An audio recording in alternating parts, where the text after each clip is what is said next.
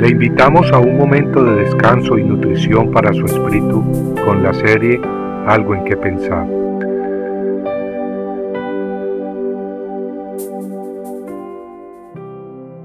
De nada sirve.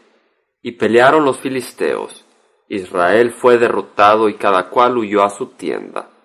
La mortandad fue muy grande, pues de Israel cayeron treinta mil soldados a pie. El arca de Dios fue capturada, y murieron los dos hijos de Eli, Ofni y Finés. Primera de Samuel 4, 10 al 11. Las escrituras nos relatan una oportunidad en que Israel salió a enfrentarse contra sus enemigos, los filisteos. En el primer encuentro militar de esa oportunidad, los filisteos se pusieron en orden de batalla para enfrentarse a Israel. Entablado el combate, Israel fue derrotado delante de los filisteos, quienes mataron como a cuatro mil hombres en el campo de batalla. Cuando el pueblo volvió al campamento, los ancianos de Israel dijeron, ¿Por qué nos ha derrotado hoy Jehová delante de los filisteos?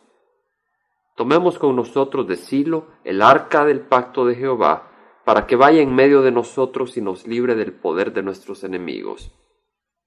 Notemos que el pueblo dijo, ¿por qué nos ha derrotado hoy Jehová delante de los filisteos?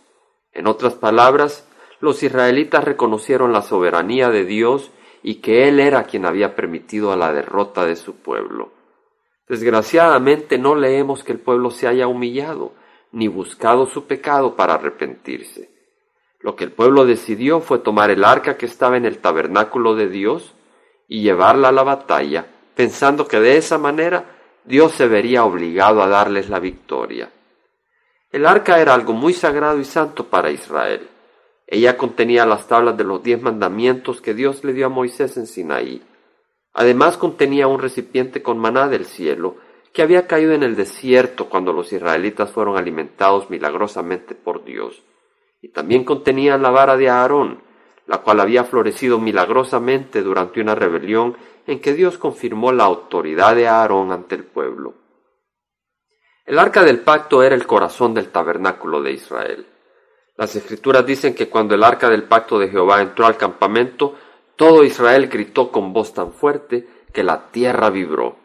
Y los filisteos tuvieron temor, pues dijeron, Dios ha venido al campamento. Sin embargo, los filisteos pelearon fuertemente. A Israel derrotaron. La Biblia nos dice que cada cual huyó a su tienda. La mortandad fue muy grande, pues de Israel cayeron treinta mil soldados a pie. El arca de Dios fue capturada, y murieron los dos hijos de Eli, Ofni y Finés. Qué momento más triste. Elí era sacerdote de Israel, y sus hijos, Ofni y Finés, habían traído desgracia a Israel por haber deshonrado a Dios. El Señor en esta ocasión vertió su juicio sobre ellos. Cuando Elí supo la noticia, cayó de su asiento y se quebró el cuello, muriendo instantáneamente. Y cuando la esposa de Finés, quien estaba encinta, supo la desgracia, empezó con dolores de parto al punto que murió.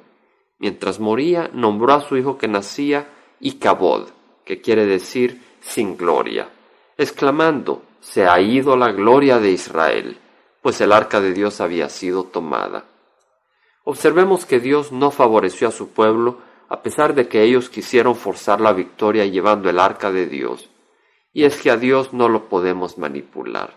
Si queremos la victoria debemos honrarlo y servirle de corazón. Amigos, de nada sirve llevar la Biblia debajo del brazo o ponernos una cruz en el cuello para que las desgracias no nos toquen. Si con el corazón deshonramos y negamos la palabra y el señorío de Cristo, no esperemos la bendición de Dios en nuestras vidas. Compartiendo algo que pensar, estuvo con ustedes Jaime Simán. Si usted desea bajar esta meditación, lo puede hacer visitando la página web del Verbo para Latinoamérica en www.elvela.com y el Vela se deletrea E L B de verdad E L A, donde también encontrará otros materiales de edificación para su vida. Puede también escribirnos al Vela Pio Box 1002 Orange, California 92856, Estados Unidos. Dios le bendiga.